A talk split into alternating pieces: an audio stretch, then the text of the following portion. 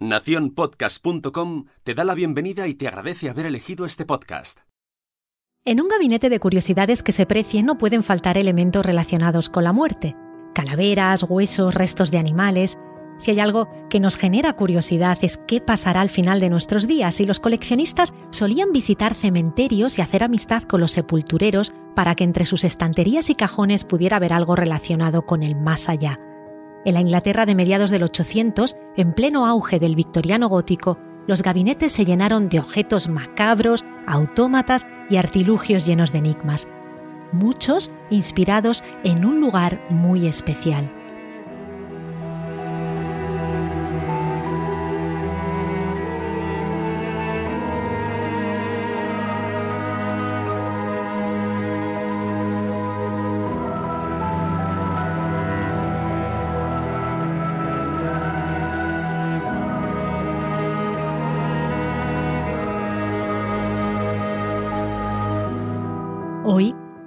Gabinete de Curiosidades, el cementerio de Brompton.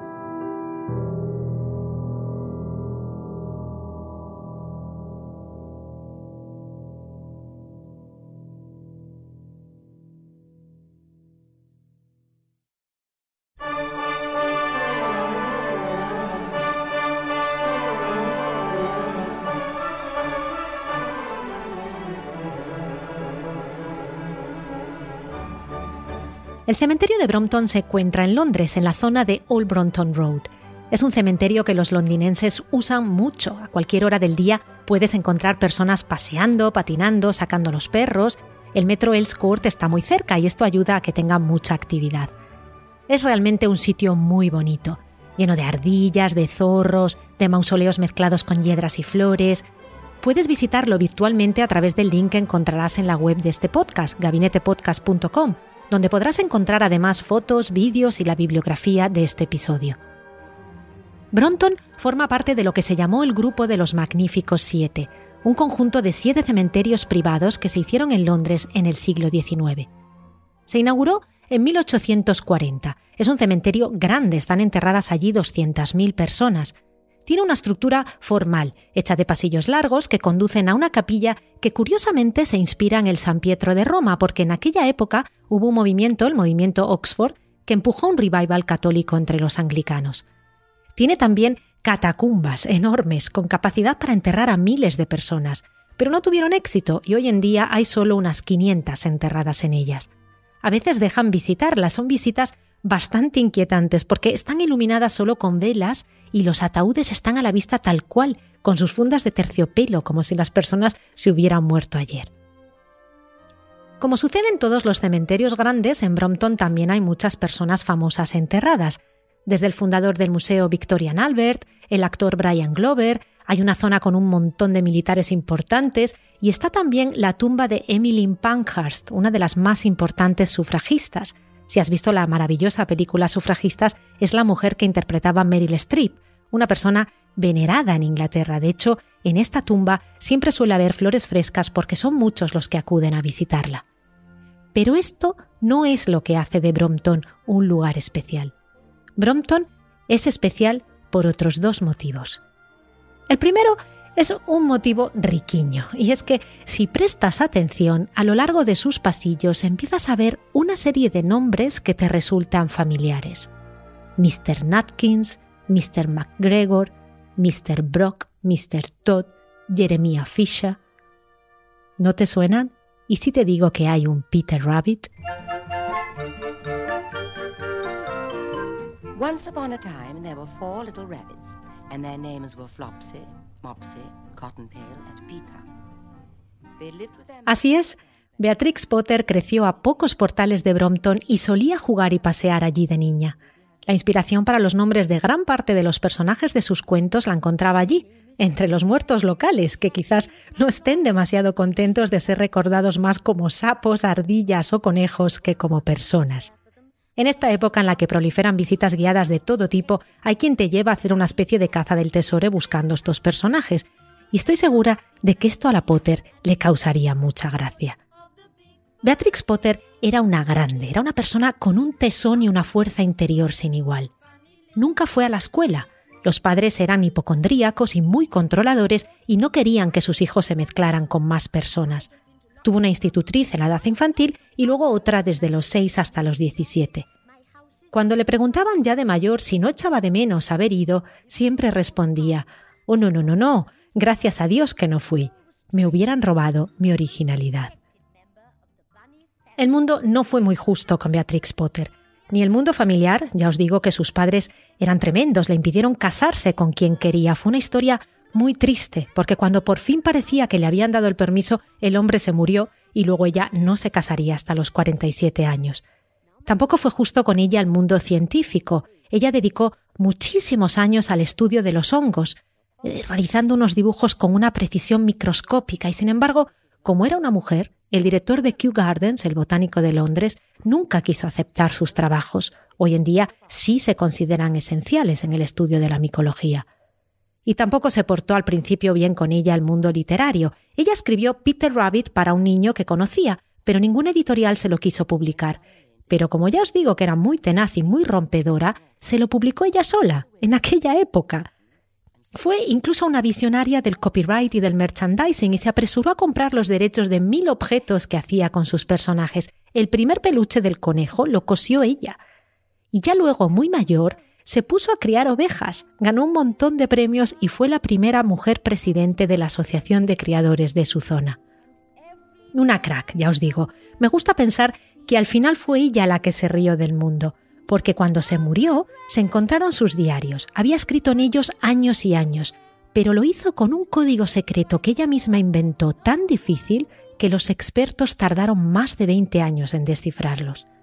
Y es que se dice que si había algo que le gustaba a esta mujer eran los misterios y los códigos secretos, y este es otro de los motivos por los que de chiquilla amaba pasear por el cementerio de Brompton, porque si hay algo que de verdad hace especial este lugar, es una leyenda llena de misterio.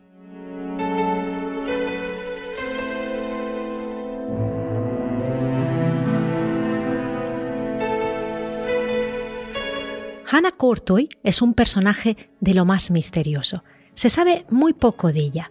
Se dice que había nacido pobre sobre el 1780, que su padre la maltrataba y que pronto se fue de casa para ponerse a trabajar como doncella acabó en la casa de Joseph Courtoy, un prestamista muy rico que estaba separado. Dicen que pronto se hicieron amantes.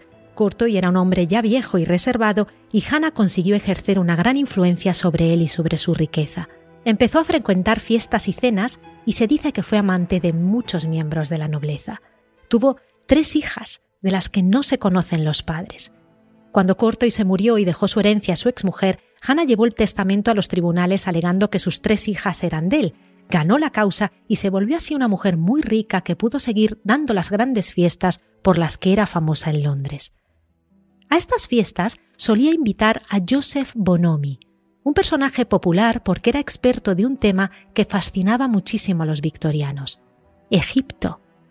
Bonomi era arquitecto, pero su verdadera pasión eran los jeroglíficos. Había viajado en muchas ocasiones a Egipto, de hecho, había formado parte del equipo que descifró los jeroglíficos de los papiros del Valle de los Reyes. Él y Hannah se hicieron grandes amigos, tanto que un día Bonomi le confesó un secreto.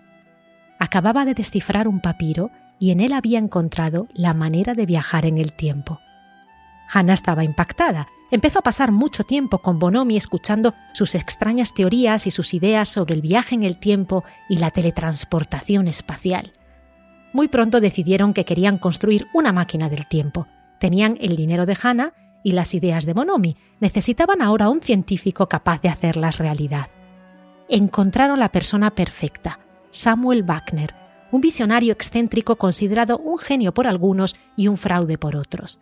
Trabajaba inventando armas para el gobierno, había inventado el torpedo y otros artilugios que no llegaron a funcionar porque yo os digo que sus ideas eran bastante peregrinas.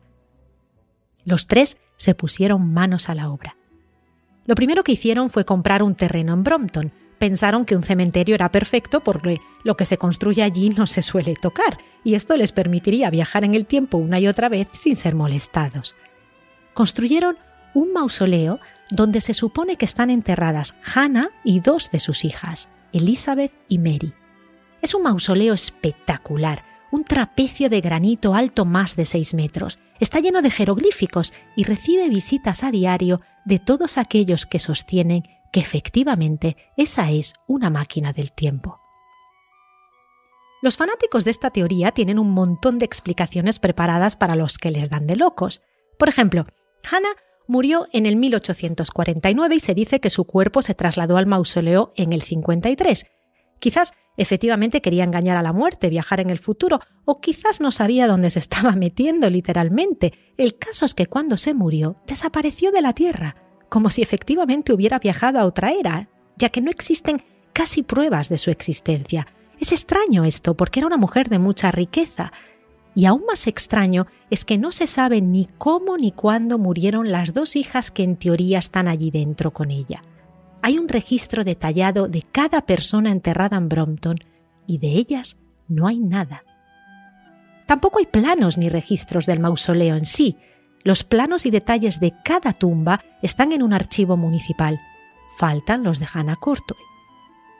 Poco después de que Hannah fuera enterrada allí, Samuel Wagner apareció muerto en extrañas condiciones. Hay quien dice que lo mataron para robarle los planos y los estudios del mausoleo. Bonomi, en cambio, siguió convenciendo a millonarios sobre sus teorías y se dice que construyó otra máquina para un hombre que apodaban Black Jack o el amante demonio porque sus mujeres desaparecían o morían tras ciertos rituales. Se han encontrado los planos de la máquina que diseñó para este hombre, pero no hay ni rastro de ella que esté viajando en el futuro? Bonomi está enterrado a pocos metros del mausoleo de Hannah. En su tumba también hay jeroglíficos, incluido un retrato de Anubis, el dios egipcio de la muerte, colocado de tal manera que está mirando justo en la dirección del mausoleo de Hannah. Hay quien dice, en cambio, que el mausoleo no es una máquina del tiempo, sino una de las varias máquinas de teletransportación que hay repartidas por Londres, como un TARDIS, pero antiguo. De hecho, cuando Anthony Coburn diseñó el TARDIS de Doctor Who, se inspiró en Brompton. Efectivamente, existen otros mausoleos parecidos formando un extraño anillo alrededor de la ciudad. Probablemente estarás pensando, ¿y por qué no lo abren y ven qué hay dentro? Porque hace 120 años se perdió la llave. ¡Que hagan otra! No es tan fácil. El ayuntamiento lleva decenas de años intentando conseguir un cerrajero experto, pero como no hay planos ni registro, tampoco se sabe a quién pedir permiso. Un conocido bloguero organizó una colecta hace unos años para conseguir dinero y que esto se solucionara, pero ni aun así, el mausoleo sigue cerrado y el misterio abierto.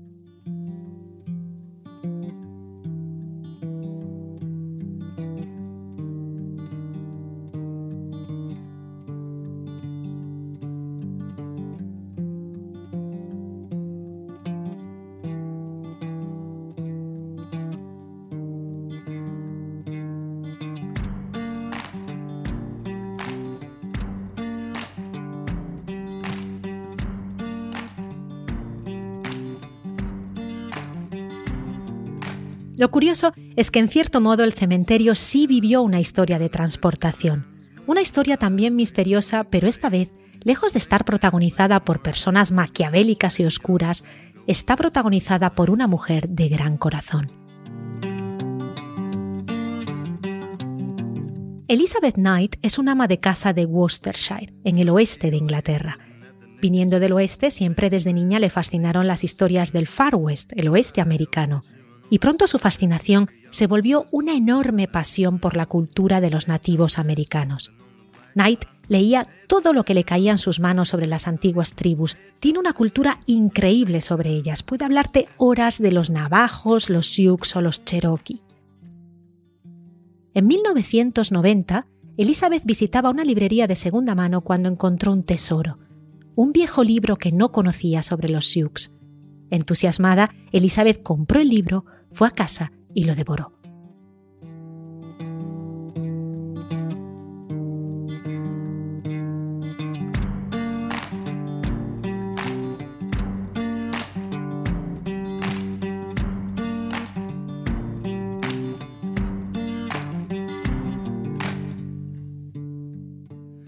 narraba la historia de un viejo jefe, Long Wolf, lobo largo, En 1876 había luchado en la famosa batalla de Little Big Horn en la que los indios ganaron al general Custer, y aunque había salido ileso, su cuerpo quedó lleno de cicatrices. Se convirtió en un héroe para los suyos. Más tarde, cuando los Sioux perdieron sus tierras, Long Wolf decidió que en vez de rendirse y aceptar las condiciones de los blancos, prefería escapar. Se unió al famoso espectáculo de Buffalo Bill Cody y viajó por los Estados Unidos primero y por Europa después, en Londres actuó cerca de Brompton, en la arena del Scort. Representaba batallas y mostraba su destreza con el lazo y el caballo.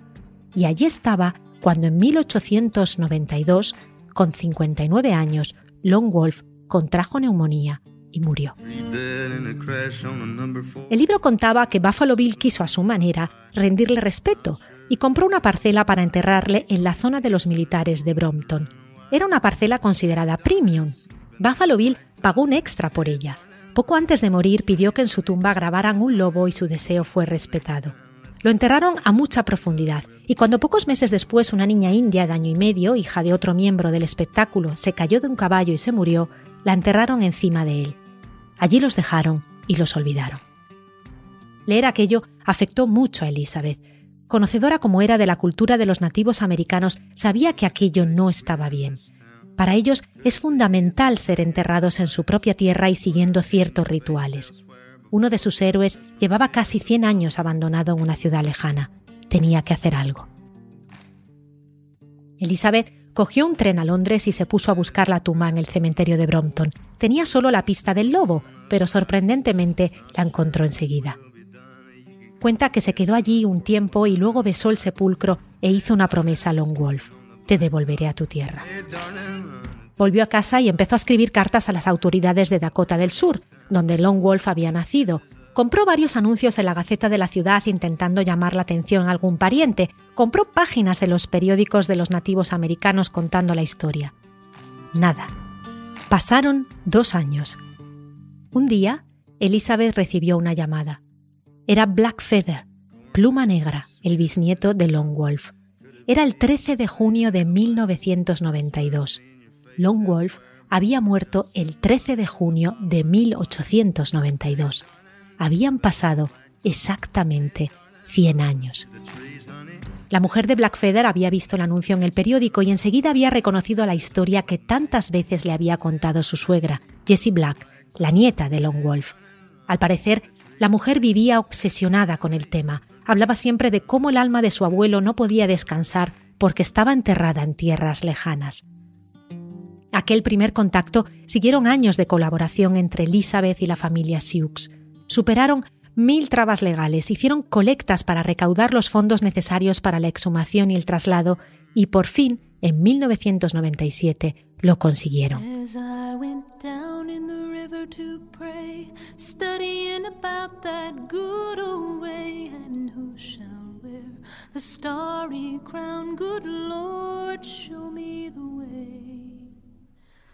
Oh, sisters, let's go down, let's go down, come on down.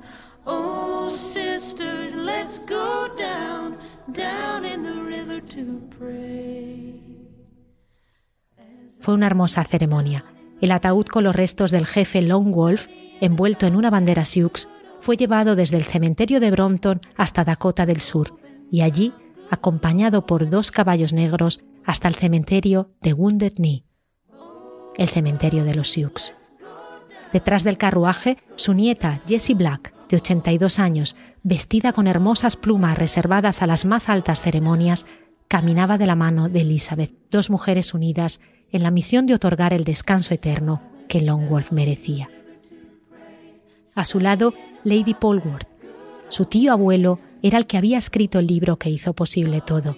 En su honor, se leyeron pasajes de la Biblia y se cantaron himnos anglicanos. El sonido de los tambores resonó en el viejo cementerio. Long Wolf había vuelto a casa.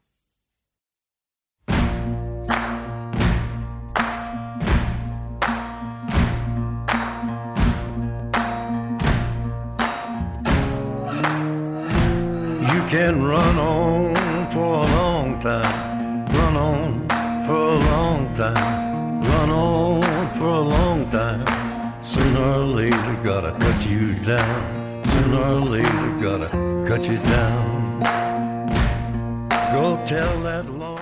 Hace poco leí una entrevista a Chris Nugan, el director de la película Miss Potter, en la que la Zellweger interpreta a Beatrix Potter. Le preguntaban qué le había llevado a escoger a la escritora para su nueva película. Beatrix Potter, dijo Nugan, era para mí una time traveler, una viajera del tiempo que huyó de las normas de su época y supo anticiparse al futuro. Escritoras que viajan al futuro y vuelven a la vida a través del cine, jefes indios que vienen transportados en el espacio. Quién sabe, quizás Brompton esconde un secreto especial y la idea de Hannah Cornoy y de Bonomi era menos loca de lo que piensan muchos.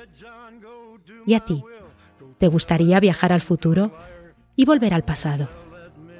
Yo voy contigo, pero con una condición, que Michael J. Fox me preste sus zapatillas.